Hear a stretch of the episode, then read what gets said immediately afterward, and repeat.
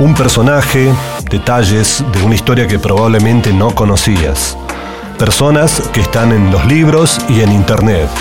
Personas que alguna vez fueron como vos y como yo. Mi nombre es Carlos Werner y una vez por semana voy a llevarte al mundo de biografías para centennials. Estás escuchando La Gaceta Podcast. La Gaceta Podcast.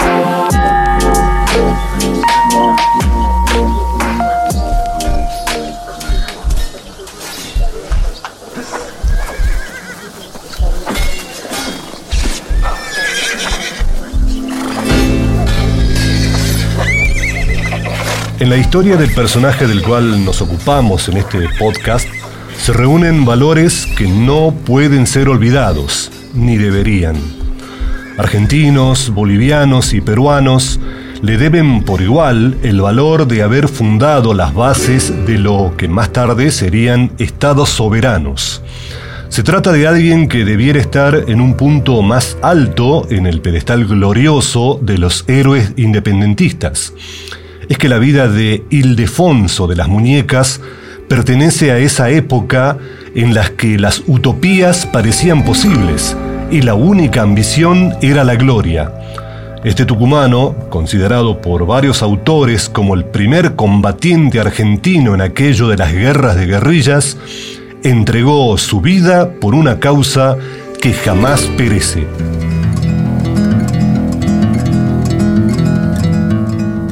Ora perseguido, ora persiguiendo, casi siempre contrariado por la suerte, no pocas veces vendido por la traición, Muñecas dio larga tarea a los enemigos de la independencia.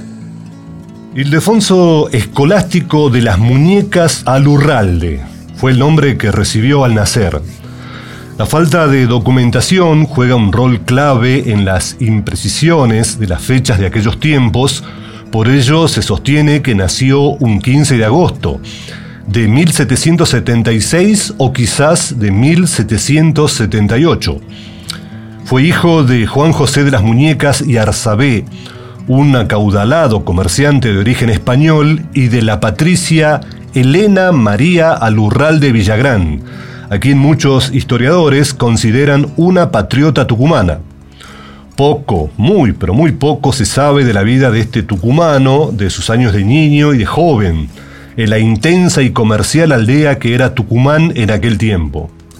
Algunos datos al respecto surgen de ciertos breves escritos salidos de su propia mano. Según distintas biografías, nació y se crió en la casa familiar, ubicada en la hoy esquina de las calles Mendoza y Muñecas en San Miguel de Tucumán. A los siete años tuvo la desgracia de perder a su padre y habiendo resuelto su madre contraer segundas nupcias, lo enviaron a Córdoba a educarse. Dos de sus hermanos, Juan Manuel y María de los Ángeles, lo acompañaron.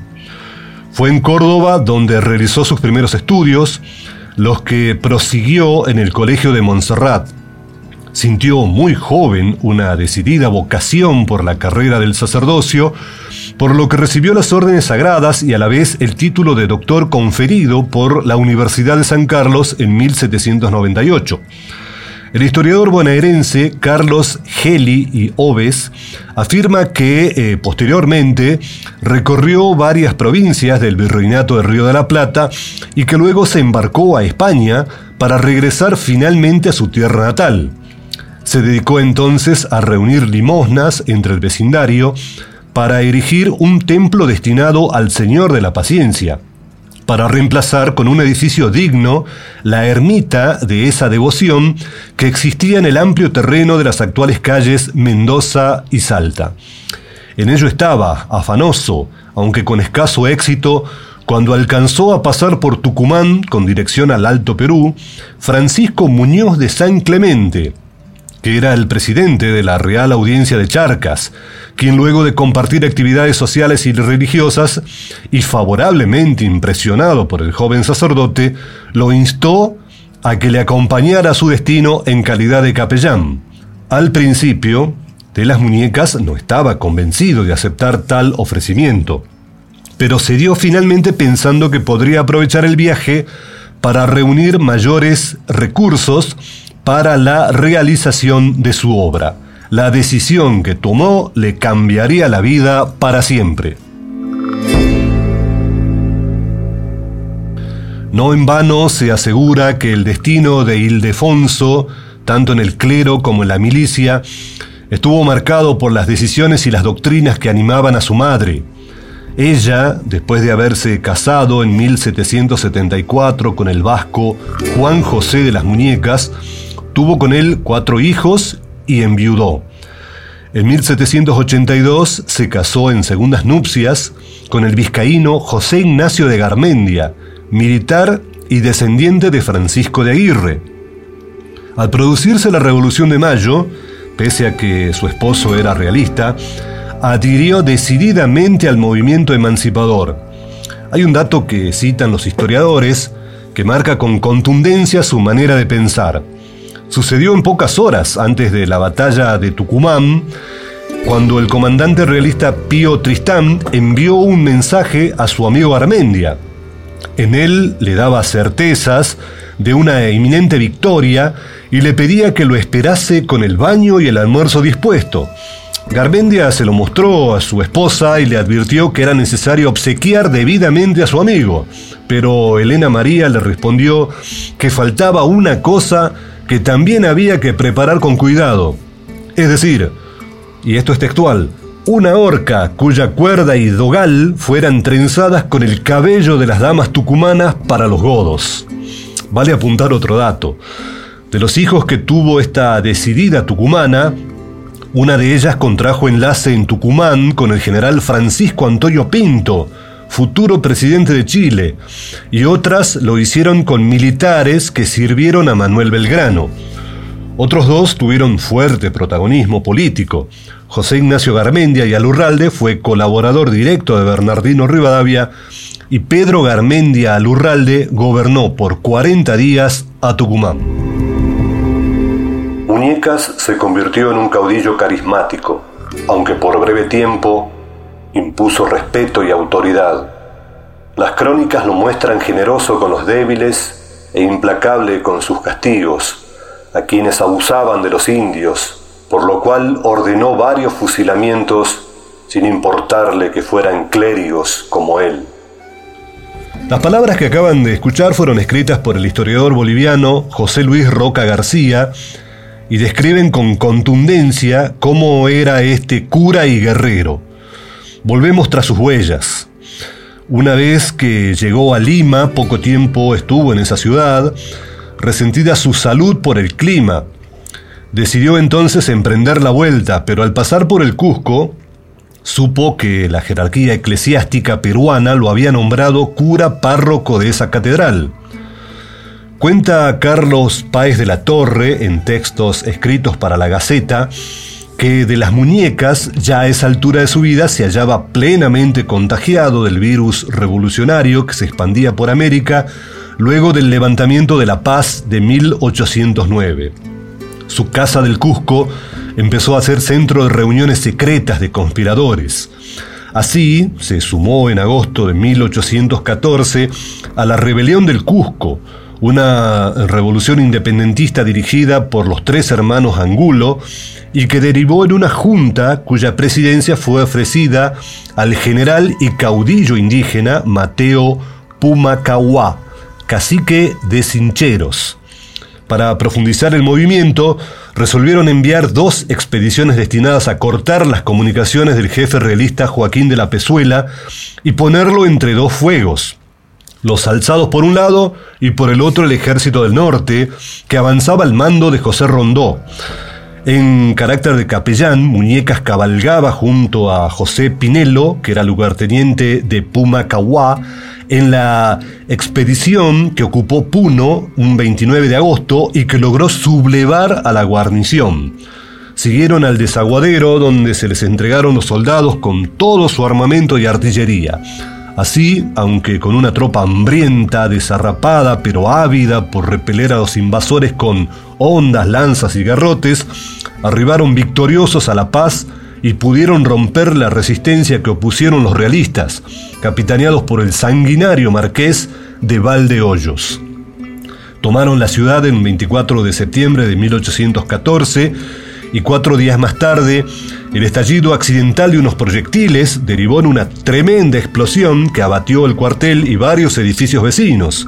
Alguien atribuyó el suceso a los realistas derrotados y el pueblo paseño en masa se volvió contra ellos en una horripilante jornada de matanza sin control. Valdehoyos fue arrojado por el balcón del cabildo y su cadáver terminó arrastrado por las calles. En medio de ese caos, con el crucifijo en alto, Muñecas trataba de contener a la turba enfurecida y logró salvar, con la compañía de su hermano Juan Manuel, que residía en La Paz desde 1810, a numerosos padres de familia que se refugiaban detrás de su persona.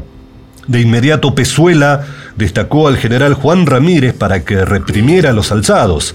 Al saber el avance, Pinelo y sus milicias evacuaron La Paz mientras Muñecas era enviado a la provincia de Yungas en busca de refuerzos.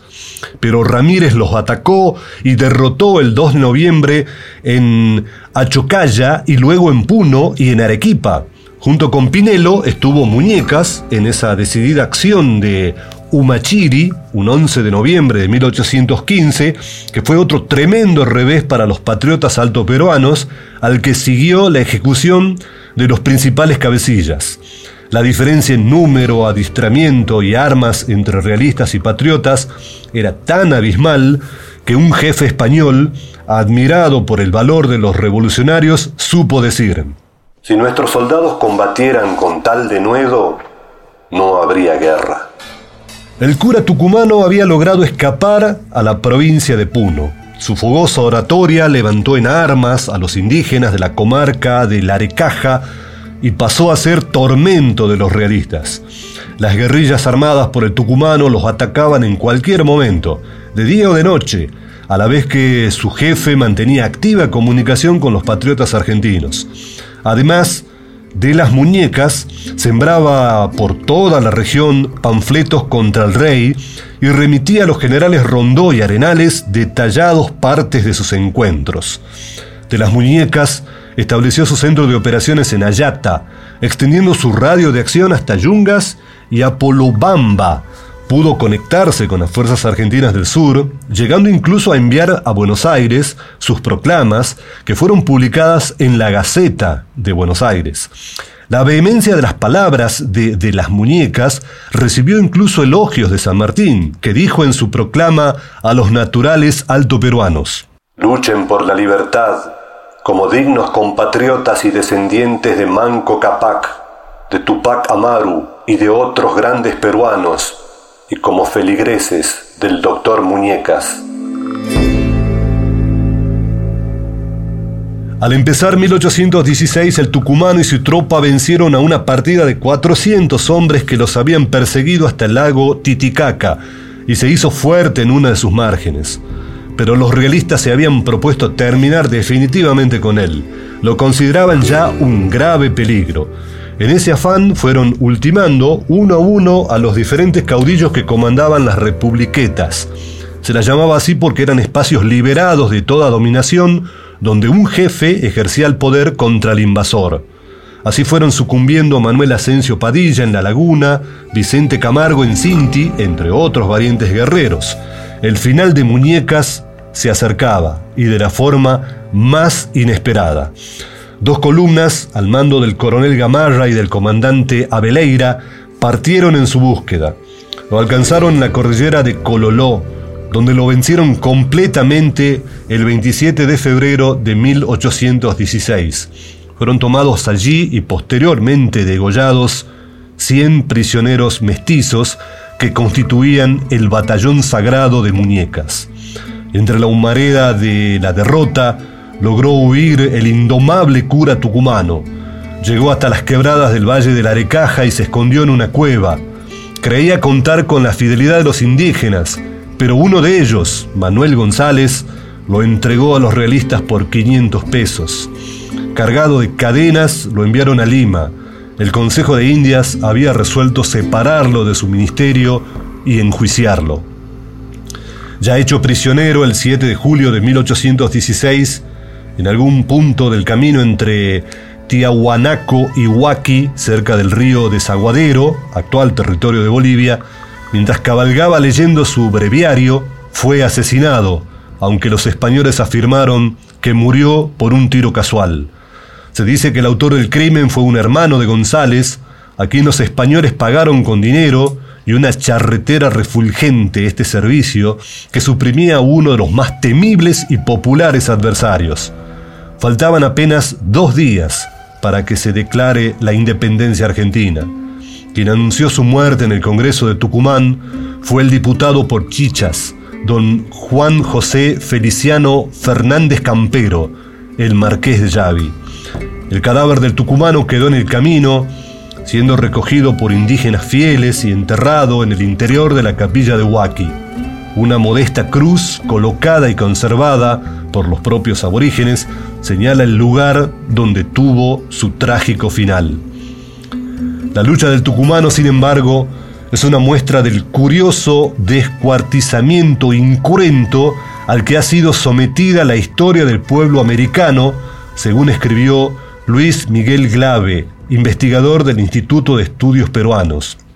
También dijo de él, protagonista de la lucha popular en la búsqueda de la emancipación y la justicia. Su figura pertenece a varios de los países que surgieron diversos de ese proceso.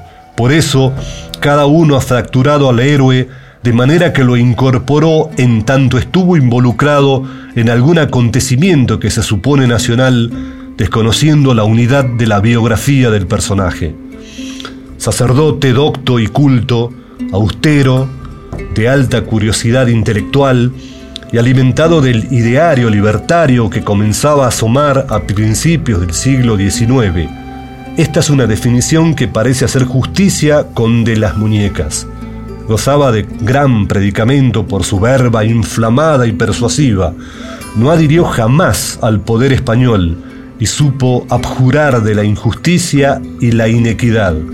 Pugnó porque no se explotase a los antiguos pobladores americanos, ni se los expoliara con impuestos.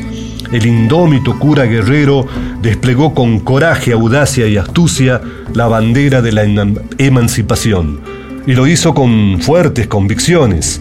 Ni siquiera la muerte pudo arredrarlo. Su postura se puso de manifiesto con hechos y con palabras por caso, se carteaba con compatriotas de las flamantes Provincias Unidas y les brindaba su parecer. En una de las pocas misivas particulares que se conservan con su firma, le escribió a Juan José Gorriti en julio de 1810. Hay que terminar con esta esclavizante situación de vasallos de Fernando VII.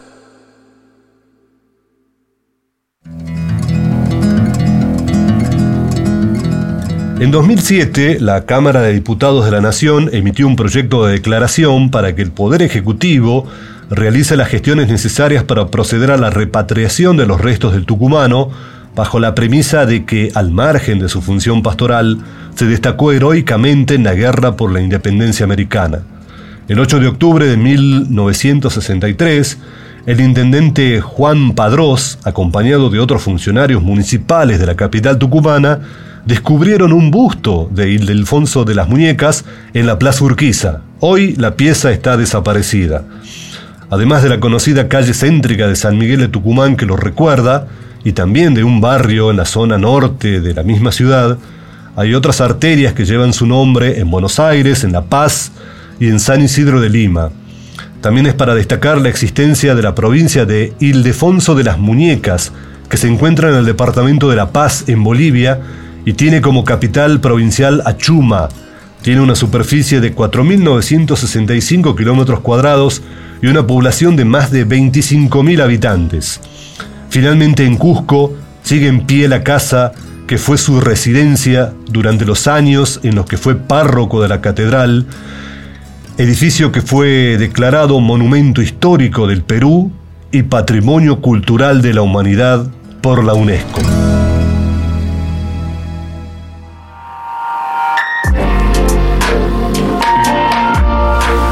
Pasó así un nuevo capítulo de Biografías para Centennials, un podcast de la Gaceta que te cuenta vida y obra de tucumanos que se proyectaron al mundo.